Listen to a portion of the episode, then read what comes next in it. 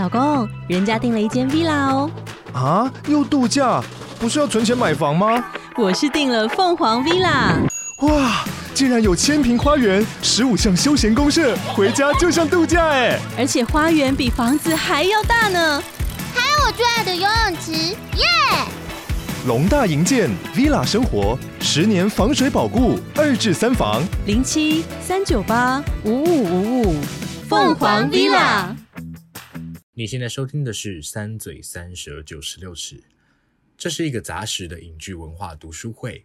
我们从独立电影聊到流行音乐，从文化现象谈到时下最热门的影剧话题。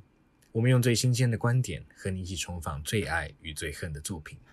如果你喜欢我们的观点，欢迎到 Apple Podcast 按下订阅，给我们五星评价。也欢迎到 Facebook、Instagram 和 YouTube 搜寻“三嘴三舌九十六尺”。在每一个周五和我们一起讨论，一起成长。欢迎来到三嘴三舌九十六尺，我是硕翔，我是王优，没有马德，今天没有马德，哦，好难过，哦，好累。啊。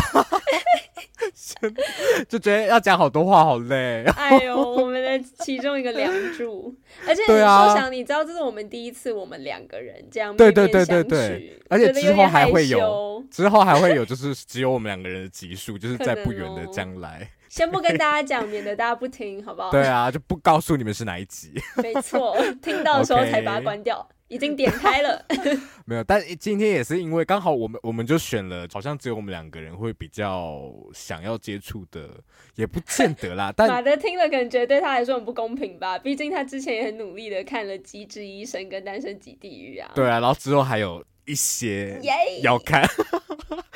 但确实，韩剧我们本来就算有在稍微接触了，所以刚好最近也有这个热播的这个《我的出走日记》，其实上的时候应该不热播了，但是真的蛮红的，所以我们还是来看了一下。对啊，我们要讲的时候，它其实还在排行榜上。我今天看的时候，它还在第八名啊。哎、欸，对对对，我们录的当下，但我们录跟播有个时间差在，对啊。就看那时候还有没有？对，就前阵子我跟网友都看了那个二五二一，但是刚好没有讲到。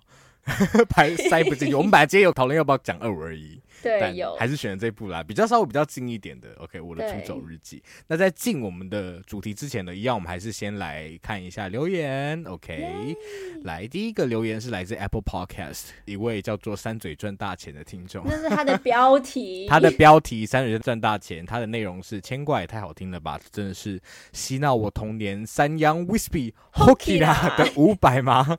就打开了新世界。哎、欸，所以他算是因为这一集认识五百的吗？会不会太荣幸？我觉得太荣幸，而且你很有眼光，很有耳光，嗯，你非常 非常的有品味，因为牵挂真的超好听。真的，真的我也是一听就整个爱上牵挂的屌，没错。好，然后第二个是来自 First Story 的 Roy，他有赞助我们，然后他说很喜欢你们的节目，介绍的影片也都很有品味，分析观点非常棒，希望你们能够加油。我很喜欢四肢愈合的片，希望有天能够听到像是小偷家族的短评，一定能从你们身上听到更多不一样的层面。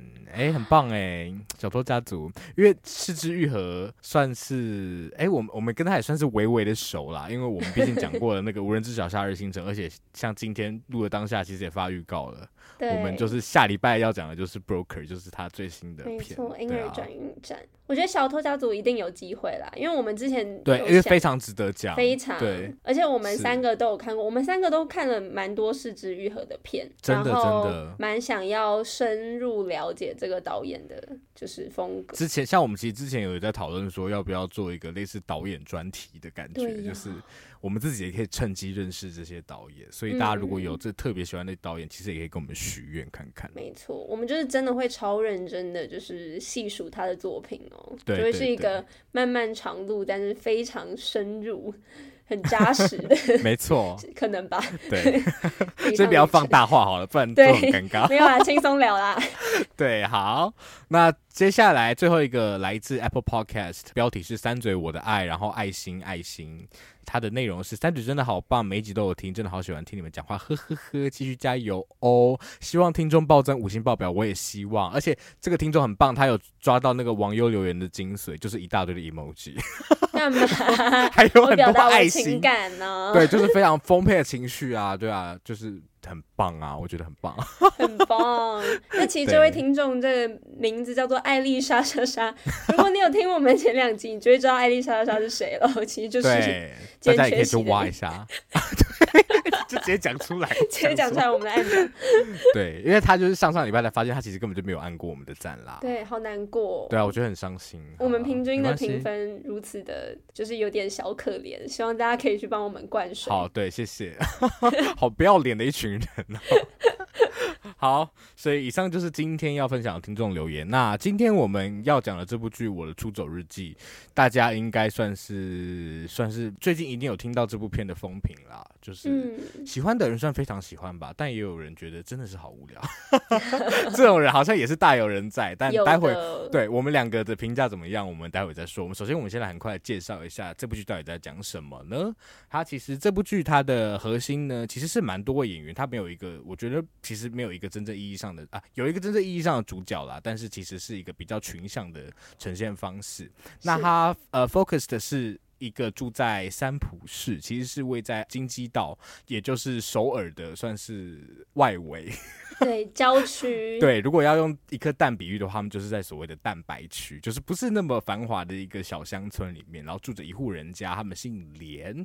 然后呢，这个连家其实有爸爸妈妈之外，有三个兄弟姐妹。然后大姐叫做连綺珍，连綺珍是一位个性颇为泼辣，然后呢时常会有点好像看不起人，然后很碎嘴的一位职场女性，然后非常在意她的头发，对，非常在意她的头发。然后她面临的最大一个困境就是她想要想谈恋爱，对，想谈恋爱谈到她觉得算了，我干脆今年冬天我就随便找一个人来谈恋爱就好了，就是不管是谁都可以。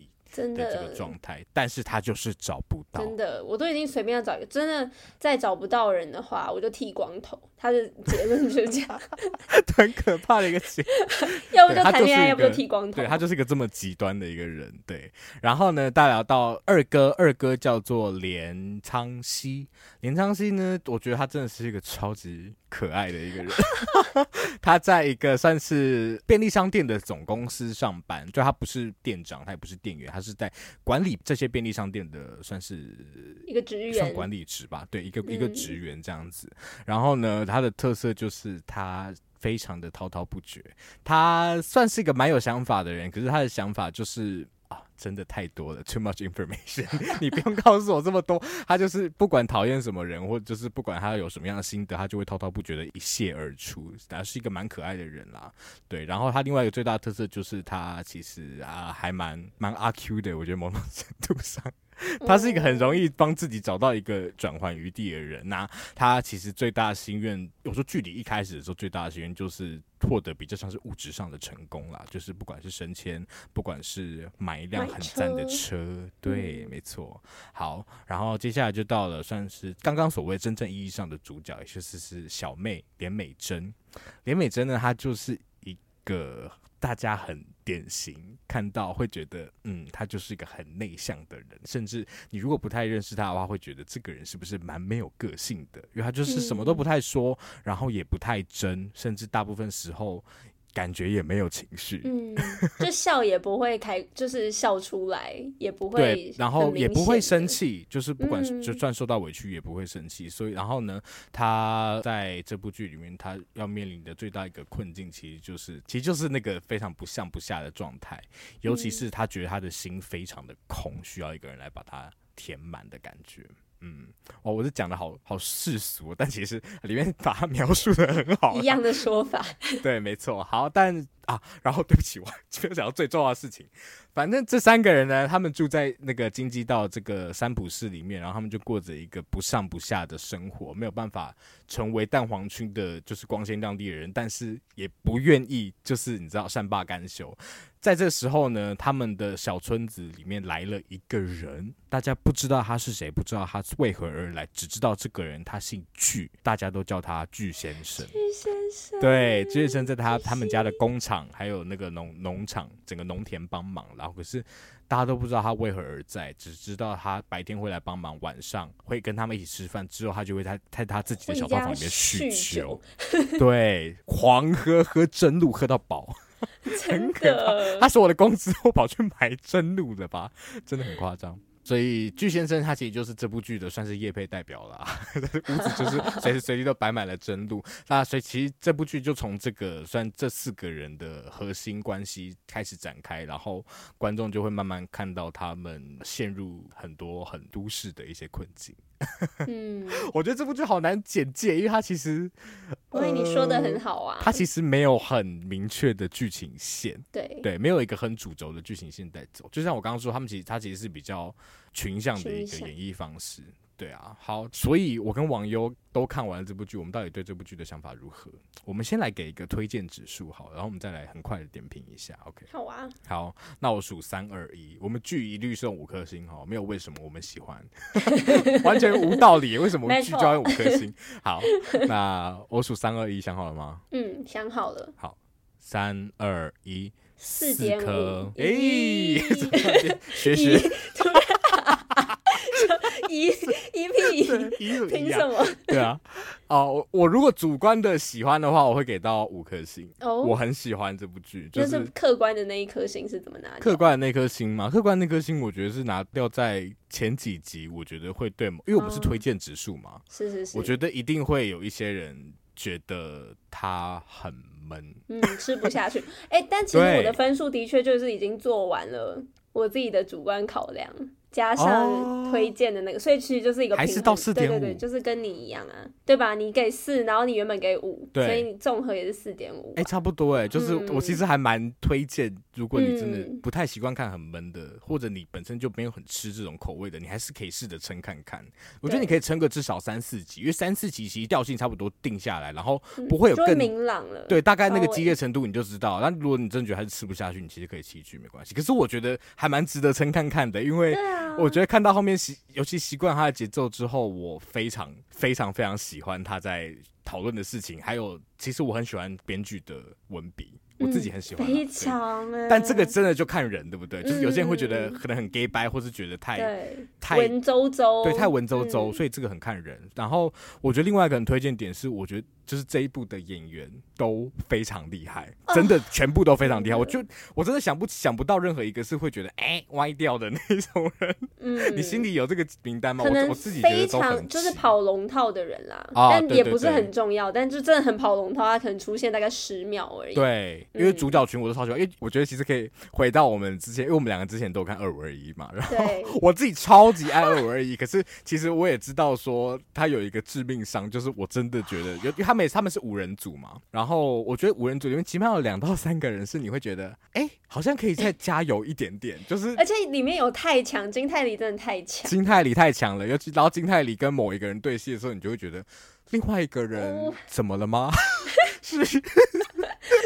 讲到我会完蛋了。但我必须讲，我非常喜欢二五二一，但比较多是因为剧本啦。可是，嗯、对我反正就是，我觉得这部其实如果你喜你是喜欢看演技的话，这部非常非常值得。而且二五二一跟这一部，我比较喜欢《出走日记》。哦，OK，嗯，我两部都非常喜欢，我觉得几乎甚至我有点比不出来的状况。真的哦，真的，我喜欢《出走日记》多蛮多的。OK OK，会不会被二五二一的粉丝打？不会吧？我也是觉得二五二一不错，只是我可能没有那么有共鸣。我觉得《出走日记》的共鸣感太强烈。对，而且我觉得我们待会可能也可以中途，如果临时就插一些二五二一来作为比较，因为接下来我们要讨论这件事情，其实就跟二五二一很不一样，就是我们刚刚所谓的这部剧很闷的那个调性。因为二五二一真的是一个他一开始把那个世界观过得很，也不说世界观了，他其实是一个蛮 YA 的一个青春剧，但是他把它扣上了这个大时代的连接，因为一开始金泰梨就 开始就讨论我而已，嗯、因为一开始那个 大家想说走错棚，一开始罗西度那个角色，他就是极限社被迫解散，然后那个教练就跟他说，不是我剥夺你的梦想，是时代剥夺你的梦想嘛，对不对？嗯、所以其实 OA 是一个非常大起大落的一部剧，他从一开始就很戏剧化，非常戏剧化，跟这一部相比就是完全不一样，所以我才会说我。觉得我很难比较，因为我都喜欢他们不一样的点。那我觉得我们就先来讨论一下我的出走日记，因为它其实就从一个你知道很逼人的一个盛夏的氛围开张。然后呢，一开始的时候我们就看到他们一家人在吃饭，然后大家都沉默的要死。然后我们可以看得到，其实每个人都感觉各怀鬼胎，然后有各自的怨怼。然后感觉无处抒发，然后他们就是前两集基本上一直一直一直一直在抱怨，然后呢，基本上我觉得，因为其实我们在讨论到戏剧的时候，都会很关注一个所谓的行动嘛，就是因为你遇到了一个处境，然后有所谓的障碍，你会如何去突破那个障碍？这是我们可能作为观众想要看到的事。偏偏在《出走日记》的前两集，他就是几乎没有任何的太剧烈的行动。我们就会看到，其实角色就是非常停滞在那边，然后所以就会很多人一开始就会觉得这部剧真的太闷了，了 我这里要发疯了，到底还要这样闷多久？但是很多人也会觉得说，哎，可是我很喜欢这个氛围，就是很慢很慢，然后我想要静静听角色到底在想什么。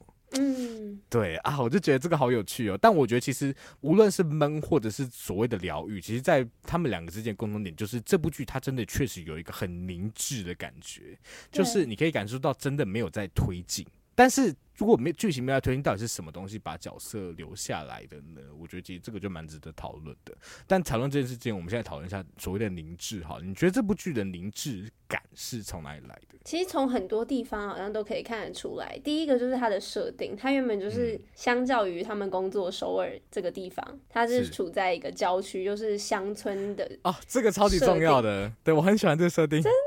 而且他们不只是住在乡村，他们的生活真的就是跟乡村有关系。他们需要种田，然后乡村的生活原本就是相对比较没有时间感的。所以很多集的开头，你都会看到、嗯、哦，哦，他们就一直在开始种田，或者是爸爸开始在工厂工作，就是这些苦力活其实都是很重复的，然后很慢，然后很静。然后很累又很重复，所以从这个很基本的设定就看得出来。他想要营造出那个山普市非常 农村的，你可以说恬静，但可以说有点带着那种淡淡的、很闷的那种忧愁感。对，我觉得这个、嗯、这个很 tricky 的地方，因为像我一开始一看看到我的《出走日记》这个剧名，嗯，我觉得其实作为一个都市人，你想到出走这件事，你会很自然的联想到乡村、乡。对，你要出走去乡村，对不对？对。可是他们的困境就在于，他们其实算是半个都市，他们全部都在首尔工作，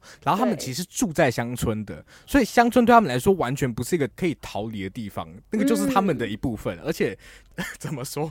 因为他们在乡村的生活一点都不恬静，他们就是已经累得要死，回到家他们要经历一个超级长的上下班路，然后没错，然后周末你一大早就要开始还要起来种田，我真的是快，我看到觉得好烦哦，哦，真的。而且呢，你刚刚说初夏开始嘛，天气热的要命，你还记得那时候哥哥原本待在家里，然后划手机，他说你出去帮个忙好不好？然后呢，他说我会，我会出去帮忙，然后呢。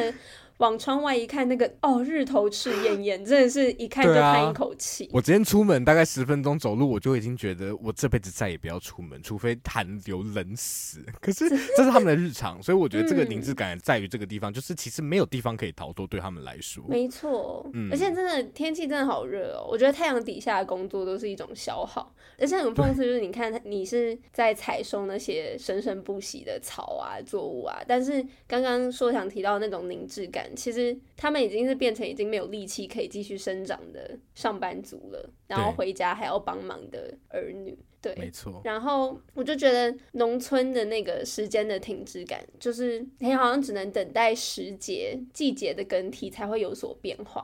然后这之后就会提到，嗯、可能冬天来的时候怎么怎么样，这个后面的后续，我就觉得这个连接也很有趣，因为冬天来可能一切就会变了。嗯，没错。是，其实我们讲到就是算是它的基本设定上，我觉得就还蛮好玩的。嗯，抓到了一个，其实我觉得它本质上还是一个很都市的剧，但他抓到了一群其实很不都市的人，嗯、然后让他们来旁观这个都市困境的本质。而且那个困境也来自于他们也努力的，某种程度来说，想要努力的成为都市人，但永远不能成为蛋黄区的人类的感觉。然后我就觉得，除了那个乡村本身，他们处在当中的那个生活质地以外，还有他必须要刚刚说通勤到都市里面那个。遥遥回家路或遥遥上班路哦，我真的非常懂得那个通勤痛苦。说起来应该也多少多少懂，因为我们家住都离学校很远。以前对啊，那个无力感我真的是完完全全感同身受。最恨的是那种住宿舍的那种同学啊，每次约都约那种学校旁边，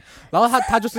聚会结束五分钟，他就说：“哦，我到家了。”然后我想说：“我还没到捷运站，我还没有开始搭捷，好苦，我还要搭大概一个小时。”对啊，所以真的完全可以理解。你家住很远，你都会为人家想说：“哈，那还是我们约一个中间点。”但是就是你如果没有家住很远过，我觉得大家都会很少想到这一点，然后我们就会很尴尬，然后想说：“嗯，好。”但是你就会觉得也太远了吧？可不可以也为我们想一下？对啊。但总之，通勤真的会带来非常非常疲惫漫长，然后又是刚刚提到那种重复的感觉，因为你不是真的去到一个什么新的地方，那不是旅行哎，那又不是说你今天要去一个新的目的地。你每天都是重复往返两个地方，然后你就觉得时间一直流逝，但我们也没有改变什么东西，我们的目的地一样，然后呢，要做的事情也一样，只是被载来载去，然后又回到原点，然后只要回家就觉得好累，要去上班也觉得好累，他每一大清早都要赶社巴，真的都是一个消耗啊，对，完全都是消耗，消耗到姐弟妹他们在通勤路上完全不想讲话，不想交谈。遇到的路上也完全不会想要打招呼，他们像在积蓄能量的那种感觉。对啊，都已经够累了。对，他就从一个，所以他从那个通勤这件事来看，我觉得真的很好玩。嗯、对，通勤这件事其实就完全带出了他们跟这个首尔人的一个距离了。所以其实一开始的时候，其实剧就带出了一个问句，妹妹就问哥哥说：“假设我们住在首尔的话，我们会不会？”都好过一点，嗯，对啊，所以从这个这个消耗，这个无力感，它其实很大程度的帮呃这部剧的调性做了打了一个基础，这样子。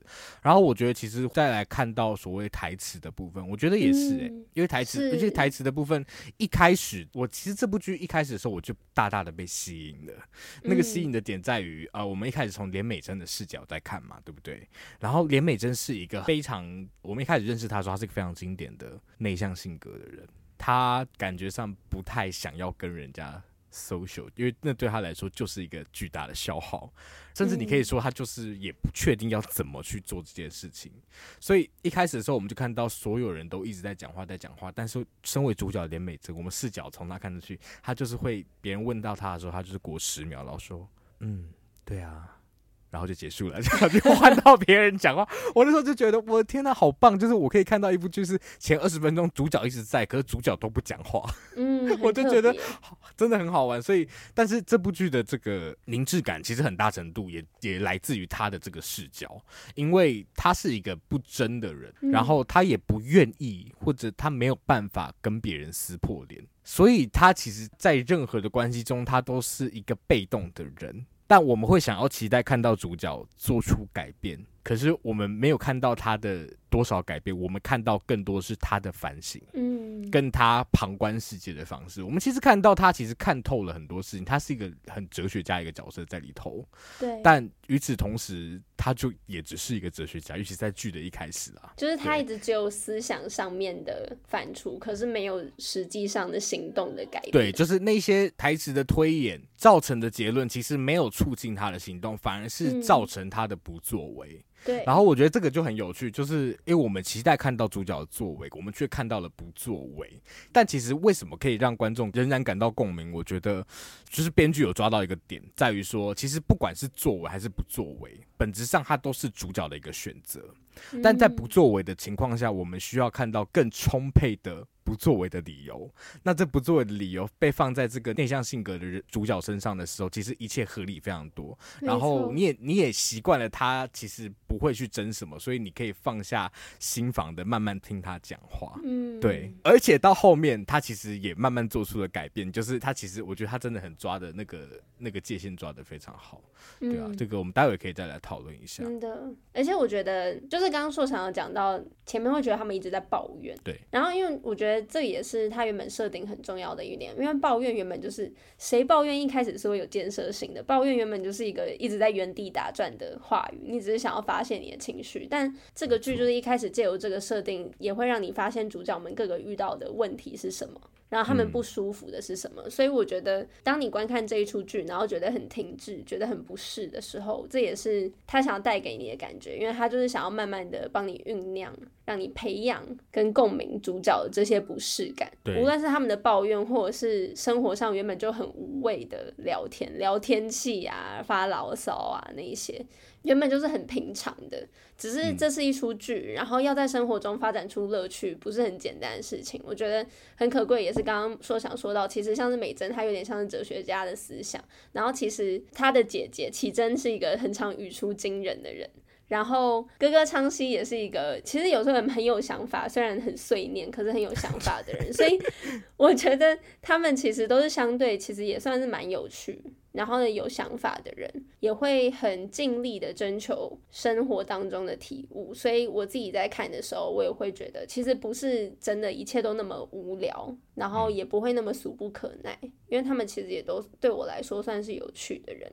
嗯，对对，所以这个部分就是我跟你一样，就是会觉得我其实很喜欢那个闷的感觉。我们其实一直在讨论说观众的期待嘛。嗯、其实看这部剧，如果你还没看的话，你真的就要期待它，就是不要期待有什么事发生，你可能会比较对 看的比较舒心一点。然后我觉得编剧其实非常，我自己觉得功力很好，他真的把这些角色塑造非常的有趣。然后就像我们刚刚讲，其实演员也职也非常好，所以嗯，嗯，就是专心的看他们的不上不下状态，这就是这个剧本。本身就想要表达的事情，对，所以我们刚刚讲了这部剧有多闷，但是在这一切很沉闷的气氛之中，进来了一位闯入者，他就是搅乱了一池春水的这位巨先生，也搅乱了我心中的那一池春水。你是不是很爱他？哎、欸，我们今天刚好下午在那个 Instagram 有办投票，我跟你讲。哥哥还是略胜一筹的好不好？我到现在都非常不解。我可以，我个人也觉得哥哥有魅力，只是巨先生的魅力很外显。他就是啊，真的、哦，大家会选，真的比较多人选哥哥，但是他们很焦灼、啊。哦，对了，很焦灼，可能我们录完，待会又有新的结果，也不一定。还蛮好奇的，大家大家请自己去观摩一下，OK？好，但我我觉得巨先生真的很好玩的一个角色，应该充满了神秘感嘛，对不对？而且他其实，在结构上，我觉得也扮演了一个蛮重要的功能。因为其这部剧叫做《我的出走日记》，虽然表面上感觉是美珍个人的出走日记，但是其实三个小孩兄弟姐妹们，他们都有各自的泥沼。需要逃脱出来，然后巨先生的加入反倒给了他们一个蛮好的机会，因为他们原本习惯的生活秩序里面，突然多了一个需要考虑的人，突然在他们的家里面出现了一个有点类似一个莫名其妙的陌生人，整天到他们家吃饭，然后整天到他们家的工厂工作，跟他们一起生活的感觉。所以呢，巨先生的到来，其实我觉得也给这几个角色出走的契机。嗯、OK，那因为这一。Part 呢，我们我们应该会聚焦讨论哥哥跟姐姐两个人啦，因为美珍，我们待会有更重要的任务要给她。OK，好，所以呢，我觉得扣合我们刚刚这个概念，我们就来讨论一下巨先生他的来前来后对哥哥姐姐造成什么影响。好的。嗯好啊，那我们先从姐姐来，好，怎么样？那 姐姐给我讲，OK，姐姐给你讲，因为姐姐的确就是看一看，你就觉得，哎、欸，他们之间的关联还蛮浅的，就是之间没有很深的连接。但是巨先生对于，毕竟姐姐身边的他的妹妹还有他的弟弟，造成了很深刻的影响。然后呢，也是他们家很重要的一个工人，分担了他们家很多的工 作，所以多少还是会有一点点影响啦。对，然后我觉得对于奇珍来说，巨先生一开始应该就是一个，也是一个很神秘的存在，有点怪人，对，很怪。然后就跟观众一样，也不太认识，然后对他一定多少都会保有一点戒心吧。然后，身为大姐，她又是在他们家唯一一个可以感觉大声说话的人，就是除了他爸爸妈妈以外，然后他爸爸又不怎么说话，所以呢，他爸爸妈妈一对具先生有什么可能希望想要多关心他一下啊什么的时候，然后启真可能就会给他们一些警告。他是唯一在家里可以发出警告语气的小孩，然后他就会觉得说，哎、欸，具先生，你也不知道他以前是不是惹了什么麻烦才躲到这个地方嘛？然后其实就是有啊，就是真的真的有惹惹上麻烦，然后姐姐就不小心真真的有预知到这样，但是他我觉得。觉得他对于巨先生还是多少会有一点害怕嘛，就像他有一次他们家的卡车停在那个车站门口的时候，然后呢姐姐就想说哦应该是爸，然后呢就想说要搭便车回家，结果一上车看到鞠先生就是 吓到，然后赶快下车，尴尬，对，而且鞠先生也是一副就是没看就是没看到他的感觉，对啊，鞠先生想说呃嗯怎么了，然后呢他姐姐就下车，然后就想说。哎，不对啊，这是我爸的车，哎，我我干嘛说对不起啊？然后对自己也觉得莫名其妙，但就看得出来他对他还是有一点有点害怕，有点戒心。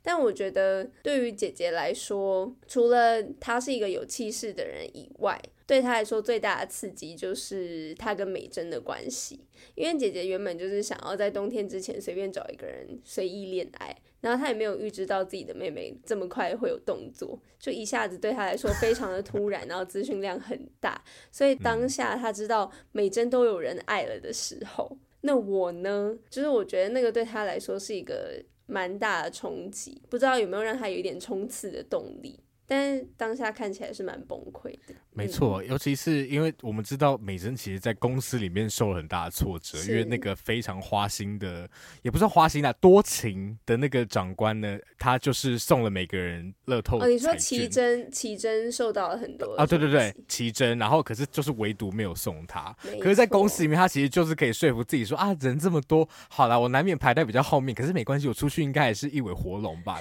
没想到回到了他们这个小村庄。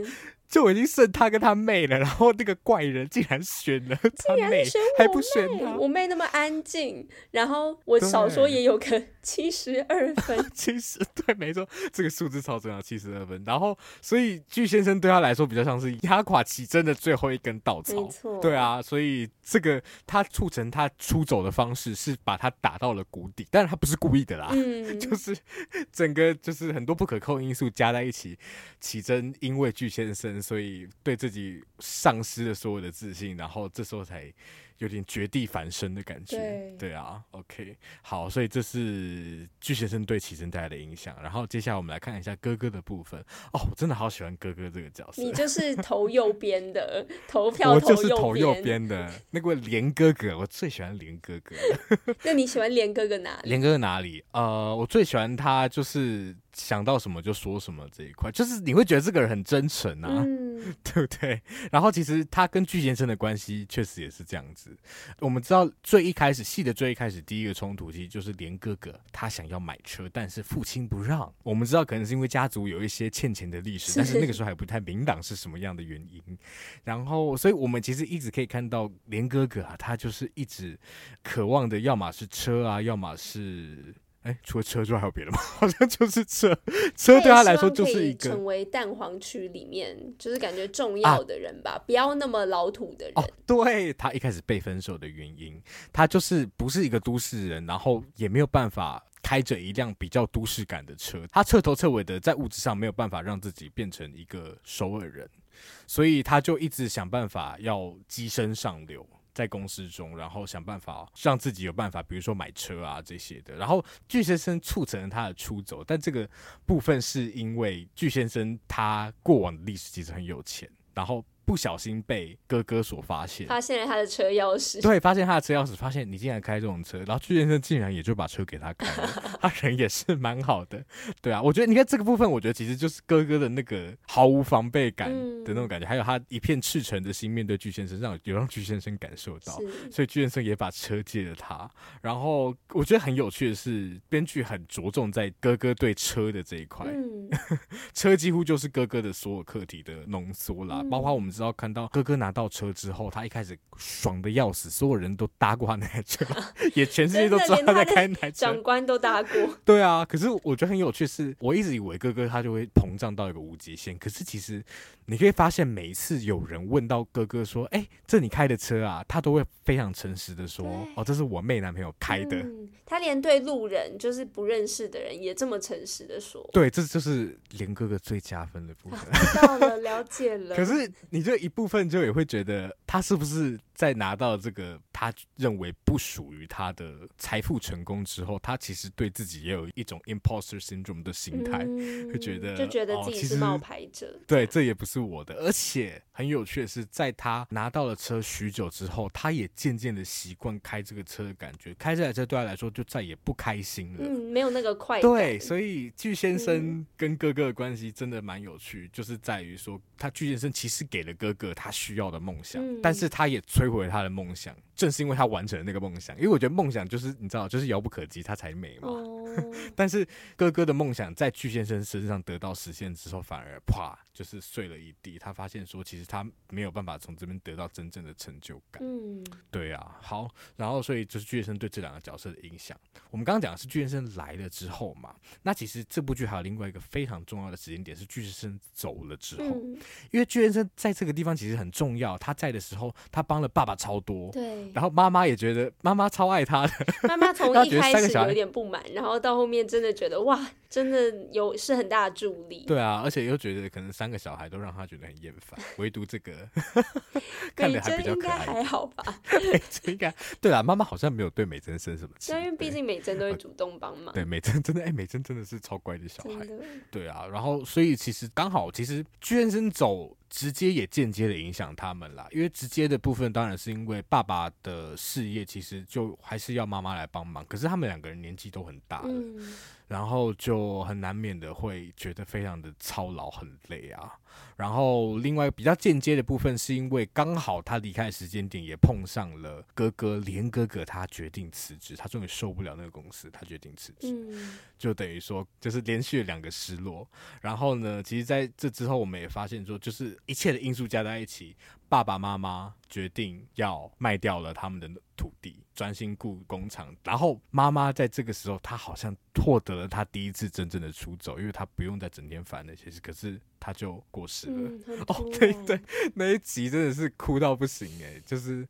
对啊，虽然这是一个很日常的剧，但是我觉得他也点出，其实那个那些无常也是很日常的功课啊。嗯、对，然后巨先生的出走，其实我觉得也象征着这些角色他们出走的一个终结吧，某一某一个阶段出走的终结。所以在屈医生走之后，我觉得更可以看到哥哥跟大姐在实现梦想之后，或者在出走完成之后的一些变化。对，对啊，那我们一样，我们先来看姐姐的部分。姐姐终于达成她的目标，然后呢，是。就是跟人家谈了恋爱这样，然后你要说的是他们在搬到首尔之后，其实一开始我们看到姐姐会觉得有点吓到，想说她她是不是跟她男朋友分手？因为你整个看他就是一个颓废的状态嘛，然后对，然后假日起来然后呢去买泡面，然后呢整个态度都还是一样，但毕竟他对家人跟对于爱人的态度就是会差很多，对，对。但是那个状态就会让你想到说，哈，他现在是不是处于一个没有那么光鲜亮丽，然后没有那么朝气蓬勃的一个低谷呢，但是好像也不是这样。但姐姐，我觉得在回到首尔之后，她也回到了一个某种程度上也算是停滞的状态，因为他跟他的伴侣之间没有办法再更跨出一步结婚。嗯，因为遇到那个小孩的问题，所以我觉得还蛮有趣的。就是即使他们已经到了首尔，然后呢，虽然还没有办法成为首尔人，因为他们还没有三代 成为首尔人，但毕竟他们好像距离那个目标稍微接近了一点。但那并不代表说就可以为他们的课题作为一个解放。我觉得这件事情很有趣。就是其实这一刚讲的一连串悲剧的结果，就是三兄弟姐妹一起搬到了首尔嘛，就是成为他们在剧的。最开始时最希望成为那个首尔人，但他们后来发现这其实是一个虚的梦想，嗯、就是换了地点其实很不会改变。对然后我也觉得，就是编剧在这边选择在姐姐这部分选择就真的很有趣，因为我们看到了一个非常大的时间跨度，但看到的是姐姐什么都没变。对，真的。姐姐她的课题就是，我觉得在姐姐身上可以看到一个，也不能说悲剧。但就是很写实的成分。就是不过像我们几岁，我们五年之后、十年之后，我们都还是会相信啊，可能一切会变得更好吧。嗯，但都会有很大的一个部分的我们，其实好像没有办法真的做出改变。一部分的人可能有机会，可是其实很多人是没有办法的。嗯，然后姐姐其实就真的代表，年纪大一点之后，姐姐也是当中年纪最大的，哦、没有错。嗯、而且姐姐遇到问题，她就真的是需要靠时间来解决的问题。嗯，没错，她就只能等。对啊，好，然后所以这是姐姐的部分嘛，但姐姐最后也获得了，其实算是真爱了。对啊，这部分真的蛮开心的，她、嗯、善终的一个姐姐。然后后来她哥哥的部分，连哥哥，我觉得连哥哥真的是很精彩一个角色。真的，他前后的转变好大哦。他、嗯、到首尔之后，我们看到他其实变成了便利商店的店长嘛，他顶下了一个需要被顶让的店，也是实现了他原本的其中一个梦想。对，他不被允许完成的事情。嗯，他其实依然有。默默有一些想要致富的念头，可是都一个又一个被打消，是因为非常一些非常非常无常的因素，嗯、所以他慢慢学。我们其实看到这个角色慢慢变得沉默寡言，跟他一开始那个很可爱，想到什么就说什么的那个状态完全不一样。然后很心疼哦，对，真的很心疼。然后编剧给这个角色课题也真的是完全想不到哎、欸。你会觉得是很有趣的，就是他其实他是一个很开朗的人，但是他面对了一个很无常的宿命，是他一直目睹他最亲的人死亡。嗯、对啊，嗯、呃，然后他也因为这样子，他虽然嘴巴上一直说着说啊，可是其实到头来我都还是觉得好庆幸哦，他有陪伴他们。对，每一次结束我都很庆幸自己，我有那个时候我有陪伴着他们，但是其实我们可以看到这个人的意志是越来越消沉。嗯。但我觉得他意志消沉的同时，我觉得这就是。刚刚硕想提到说，巨先生除了带给他，让他完成他的梦想，然后意识到他梦想的可能一些虚无之外，巨先生也带给他的影响，就是我觉得他的那个消沉有点让他更接近巨先生真正的中心思 想。他也会开始看着山，然后开始思考，然后呢，开始觉得哦，物质上面的东西对他来说好像越来越不重要，就像巨先生可以轻易的把他的车借给他开一样，嗯，或者是可以就是生活在。很简单的田野。钱都花去买真露之类的，就是对于物质的那个向往，可能没有那么执着了。但是，可能某种程度上，就是因为他意志上面的消沉，或者是其他部分的领悟。对，我觉得意志上面消沉，还有另外一个比较具象的成分，是他他开始学会欲言又止。嗯、就是他在很后面，他有说到说，他突然感受到那是一个他最帅的时刻，就是他 想到了一个什么，可是他决定不讲出来。对，就是可能他觉得巨先生帅的地方也是这样吧。他对，哎、欸。其实，嗯，我觉得好像反而三个里面，他才是受巨先生影响最最最多的人呢。嗯、对啊，很有 趣。对，我觉得现在想到，觉得真的很有趣。然后最后他成为了一个礼仪师嘛，我非常喜，非常非常喜欢。这一个安排，嗯，我觉得真的是所谓的情理之中，但意料之外。嗯，嗯，看剧一开始绝对不会想到这件事。然后，所以这个就是我们就是刚刚讲的是巨先生他作为结构中的功能嘛。可是有一个部分让我有点过不去，是巨先生他本身的结局。因为我们看到他其实到了首尔之后，他回到了过往的生活，然后变成一个常常烂醉如如泥的人，也仿佛找不到生存的意义。嗯。然后他可以在美美珠美珠 怎么会是美珠 美珠美珍的 宝珠姐，他可以在美珍的身上找到令他舒心的成分。嗯、可是，一直到剧的最后，让我非常惊讶的是，即便到最后一集的最后一部分，编剧都还在铺陈他他的酗酒习惯越变越严重，然后他他的夜店遭遇了一个天大的事件，被人家闯入。然后巨先生的线就收在一个这么高潮的部分，嗯、我们平时没有看到这个角色他后来的问题得到解决。你自己怎么看这部分？你会觉得你心爱角色被烂尾了吗？我觉得 我不知道是不是因为我心爱他，所以我并没有觉得 很烂尾。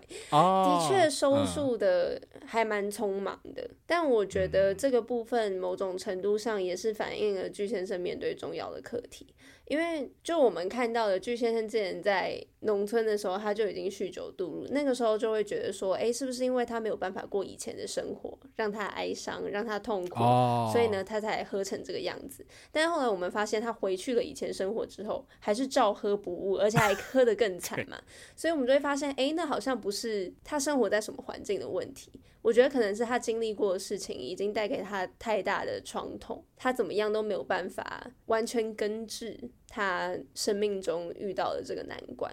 那我就觉得，就是他到最后都还是给予他如此的低谷，就只是在证明说，人生就只会有更难的事情，他就只会再遇到更难的问题。Oh. 那重点已经不再是他要去解决那一个又一个冒出来的问题跟更困难的难关，而是就像。是美珍带给他的力量一样，他需要找到一个，或者是让他转换注意力在可以让他稍微解脱而开心的事情上面。所以就是每天的那五分钟。所以当最后那个硬币还是停留在水沟盖上面的细缝的时候，我觉得我还是有被感动到，因为我觉得他就是找到了那样很微小，可是非常有支撑力量的那个快乐的动机。那就只是。在他巨大的痛苦中，可以让他小小逃避的那几分钟、那几秒钟，但是那对他来说就已经是非常非常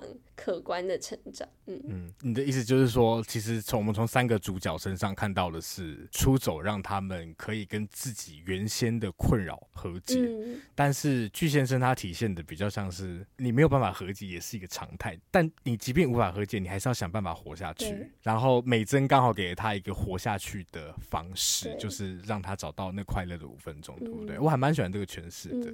好，既然讲到了巨先生跟美珍，我们接下来就来讲关于崇拜。第二集结结束的那个崇拜，算是留了一个极大的悬念啊，因为那个那句话真的，你听完会想说什么意思？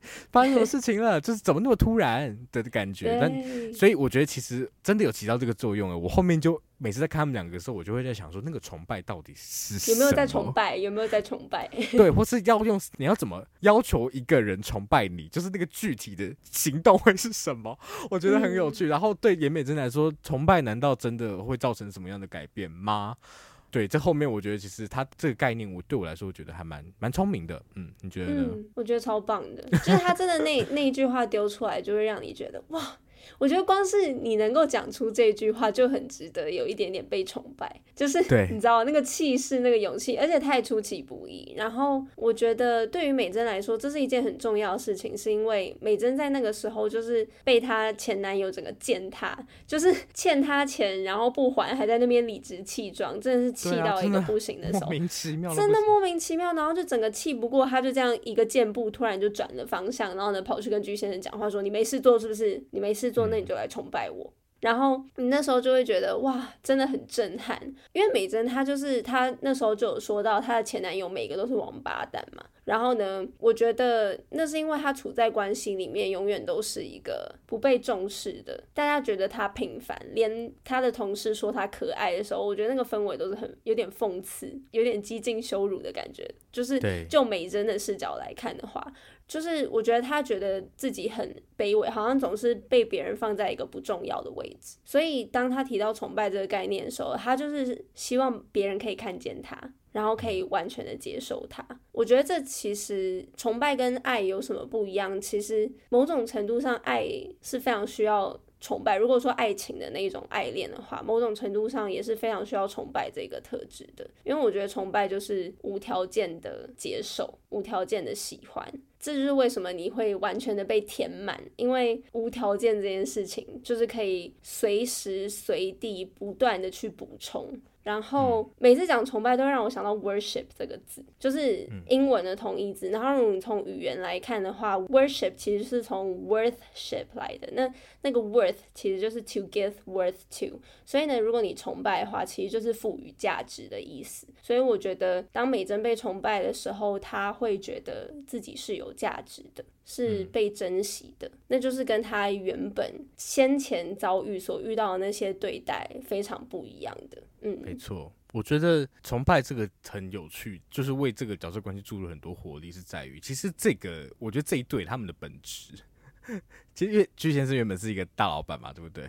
然后林美珍就是一个 小职员，所以还约聘，对，约约聘职员，所以我觉得他们的这个角色关系其实本质上是原本是一个大老板跟小资女的关系，但是他们两个关系就跟那个很不一样，就在于因为他们两个都把自己放到一个很未定义的地方，然后尤其是崇拜这件事情，把原先那种经典的权力关系给完全倒转过来了。他就是连美珍要求徐先生要去崇拜他，就像你刚刚说，去崇拜其实。需要无条件的付出，而且其实是一方在消耗自己，在给予另外一方价值能量，嗯的感觉。嗯、就像我们崇拜跟尊重又不一样，因为尊重我觉得其实有距离的，但崇拜反而有种很亲密的感觉，所以崇拜才会想要接近。对，其实很努力想要接近。就我们刚刚说，其实那个连昌熙也崇拜具先生，他就是使尽全力想要靠近他。对啊，所以到那个那个崇拜的部分，我觉得就很有趣。然后不到爱，我觉得。也是因为，其实袁美珍原本就是在一个爱情关系中受伤的人。她受伤的原因，就像你刚刚说，她就是会把自己放在比较居于次位的那个部分。然后也因此，她好像比较容易被渣男喜欢上，因为渣男可能会觉得她很好操控。嗯，就像具先生讲到说，男人很坏，他们会看得出来哪一些女人，你跟他借钱，他也不会跟你讨回来。哦，对，所以袁美珍就是一个吸渣体质，然后她这部分特质又会助长那个部分，他们那个那些渣男的气焰。嗯，所以其实他为什么还没有谈到爱？我觉得也是因为他其实要先从他习惯的那个爱抽身，然后回来到一个最本质，他其实。最缺乏的是他没有办法。他没有办法觉得自己不付出，然后就值得被崇拜。嗯，他没有办法觉得自己不付出就值得被爱的那个部分。嗯、所以我觉得哇，这个部分这个概念是真的抓得很好。而且这个像刚刚这么多结论，也是在他提完那个结论，就说你崇拜我吧之后，慢慢一路就开展出来的。没错。对，哇，好喜欢。这个很厉害，真的很 厉害。对啊，呃，我想要讲另外一个点，也是讲说，就是为什么这个崇拜不会很奇怪？其实也是在于说，也是跟美珍这个角色很扣合。美珍这个角色是一个极其内向的人，因为他。内向，感觉花很多时间在思考。我觉得，因为这样子，我好像会觉得他做出什么结论，我们都会欣然接受，你都会觉得，因为他想都是他想过了 的 感觉。对，然后也谈论到所谓的内向性格。呃，我觉得其实这部剧一开始最吸引我的点，就像我刚刚说，前十分钟女主角都不讲话，我就觉得太赞了，好想知道会发生什么事情哦。然后我觉得他也帮这个所谓内向性格这件事情做了一个蛮大的形象翻转。然后我觉得就可以讨论到，其实我们这个社会好像会。对所谓外向跟内向有一个很自然的偏好，会觉得说，嗯，诶、欸，你如果是个外向的人，好像你比较好相处，或者你其实就是一个比较积极的人，然后你好像某种程度上是比较有价值。我觉得一个最明显的，就是大学时候我们最明显的例子，就是讲到课堂参与这个分数的时候，真的，就是大学的学期评分都会有这个标准嘛，对不对？课堂参与，然后很多老师会把它建立在你上课有没有讲话，对，有没有发表？对，我的疑惑就在于说，为什么一定要上课讲话才代表你对这个？课堂是有贡献的，就我觉得，其实你有贡献的方式可以有非常多种，嗯、是因为其实大家已经建立一个适合外向人参与的一个课堂形式，然后又同样用这个标准去审核所有人，才会变得好像一个内向不讲话的人，你就是一个不认真、不认真，甚至是不思考的人。我自己觉得这个标准是蛮不公平的。所以其实我觉得这部剧里面也蛮有趣的是，他其实有点到这个内向性格的问题，不是说那问题，就是我觉得是内向性格污名的问题。嗯，然后编剧其实用了一个很酷的一个观点，是从一个大公司，一个感觉福利不错的大公司，他们就是里面会有各种社团，对不对？各种同好会。刚开始看的时候觉得好焦虑，我想说不要再逼我参加什么什么读书同好会啊，什么 摄影同好会、保龄球同好会。对啊，我看的是快要吐血，真的好不舒服。然后就是一开始其实公司就有几个人，他们就是死不参加同好，他们其实不是死不参加，他们都各自的原因，就那三个人。对，但是他们除了有各自的原因之外，他们其实也有一个共通的特点，就是他们都很内向。嗯，对。然后我觉得这边可以说明一下，他他们的所谓的内向，其实并不是说他们不愿意跟别人讲话，而是对他们来说，跟别人讲话会是一种消耗。这不代表他们没有办法跟别人讲话。所以当他们聚在一起的时候，他们决定组成一个叫做“出走同好会”的这个社团，然后他们决定开始写这个叫做“我的出走日记”。然后大家一听到就会说。出走同好会，那出走同好会是你们要干嘛？你们是对你们到底要干嘛？是要出走 出对出走去哪？然后其实这个部分还因为韩文跟这部分跟中文有一点落差，就是韩文真的那黑榜这个字，它除了出走之外，它其实更直接意思是解放了。嗯，所以其实大家在想他们，他们其实这部大家会觉得很奇怪，是因为他会想说，你们要解放什么？你们要去厕所？对，而且这个字很常被跟那个什么，就是他们那时候跟历史有关啦，就是他们被从那个算是原本的那个帝国制度被解放出来的这个意涵，所以这个字也是跟崇拜一样，是一个非常好的选字，就是很奇怪，可是你会很好奇，嗯、没错。然后对出口同好会，他们有一些信条，我觉得超赞的，就是 他们有一个算是原则吧。这个同好会里面的人，他们带着各自的问题来讨论，但是他们不假装幸福，不假装不幸。并且诚实以对，然后他们不给彼此建议，也不给彼此安慰，这是他们同好会的守则。对，就是你讲完之后，大家就是会沉默。好，哦，下一位的那种感觉，对，就是会好的。然后我觉得这个部分也蛮不错，因为举如果提到我们刚才说的，他们都是所谓内向性格的人，他们之所以会建立这些规则，一定是对应到他们。身为内向性格，在外面遭遇种种的不公平，所以我觉得我们可以讨论一下他们定出来这些这些原则。哎，你自己觉得怎么样？我觉得非常棒，但也非常非常难做到，因为我就是那种听了人家讲什么，我一定会给予安慰的那一种。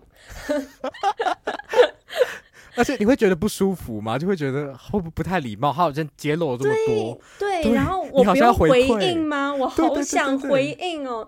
对，所以我觉得其实参加这个同好会的门槛也蛮高的。对，对。可是我后来在想，我在想说，一开始在想说为什么要这样设定？可是后来也觉得说，这样真的也是最能够诚实的方式。哎、嗯，他就让我想到，其实以前我在看《奇葩说》的时候，有一个 有一集的辩题是在讨论说，你要不要对绝症病人说加油？嗯、然后有一个反方的观点，我就很喜欢，他说。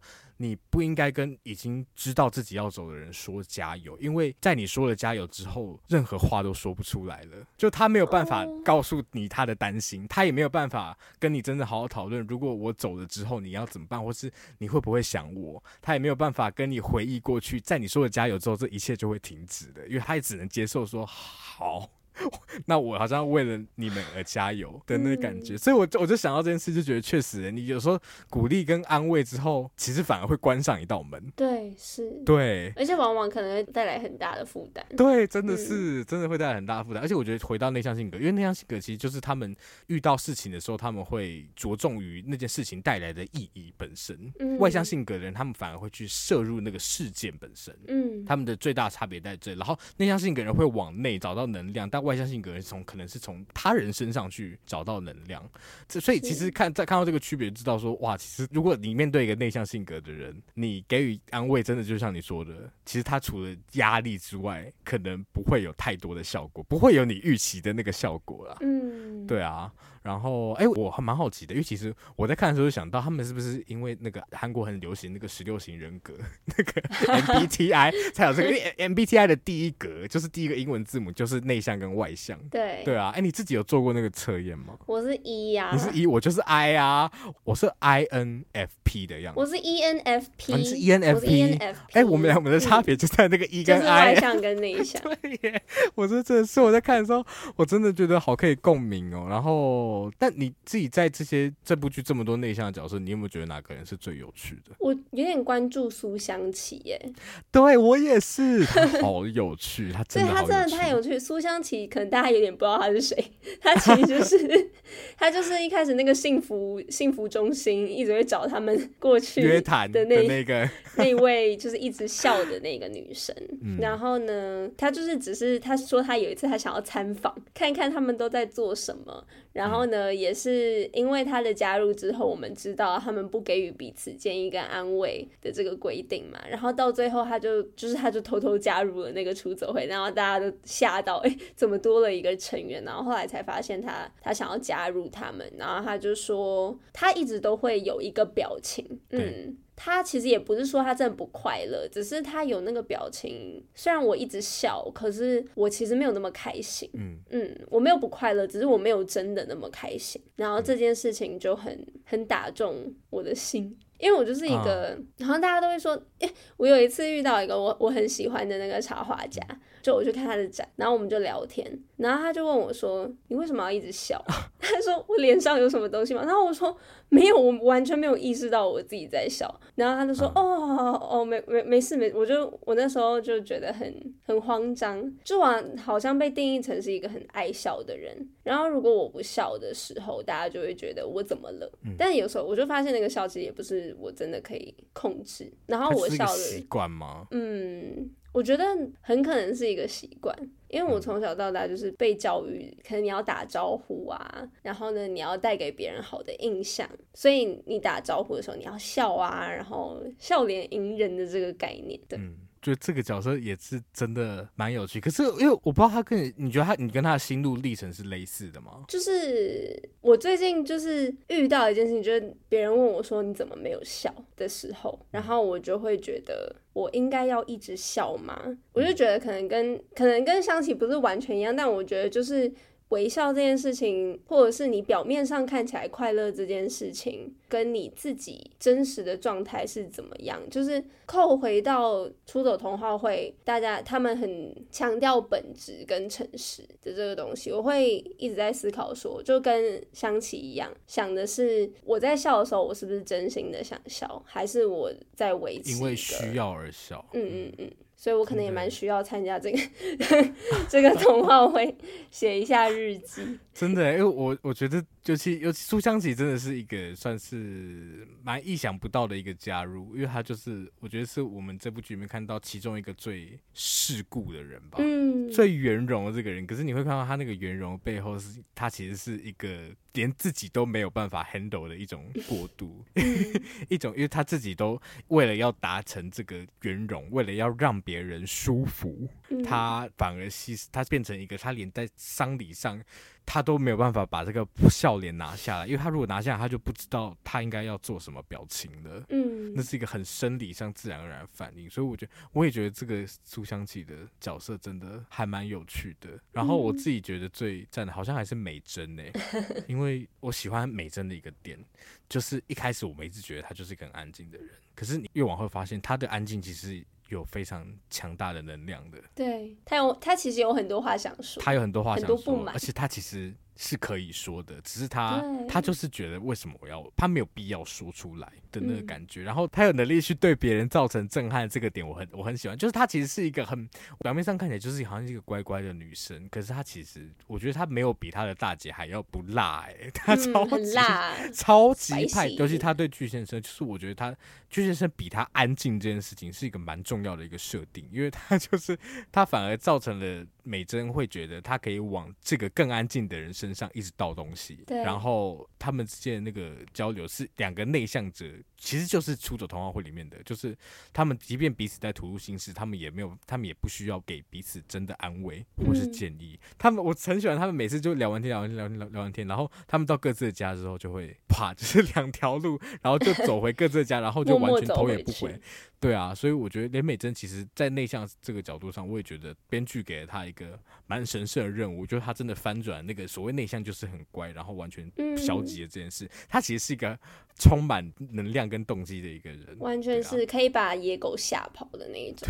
对，哎，我想要再针对就是美珍跟巨先生的崇拜这一点补充，因为刚刚说到美珍可以一直倾泻他的所有的情绪跟想法到一个更安静的人身上，我觉得这一部分也是因为巨先生必须要崇拜他而带给他的安全感。嗯嗯，我觉得崇拜也是崇拜很重要的一点，也是因为能够带给被崇拜者安全感。对，才可以让他更无所顾忌的做自己。对，而且因为刚刚讲到是无条件的嘛，就是崇拜这件事情，而且我而且很有趣，而且是美，而且是美珍叫他崇拜他的，所以美珍就可以很放心的觉得他就是会崇拜我。因为我如果如果一开始就是巨人自己崇拜他，我觉得美珍反而可能会觉得很不安心。不一定啊，对啊，我觉得就是很就是会变得很难说，对啊，对，还蛮有趣的这部剧啊，所以我觉得我们的讨论大概也到这个地方结束。这部剧真的还有很多可以聊的，真的。我们今天算是蛮聚焦在讨论四到五个角色这样子，但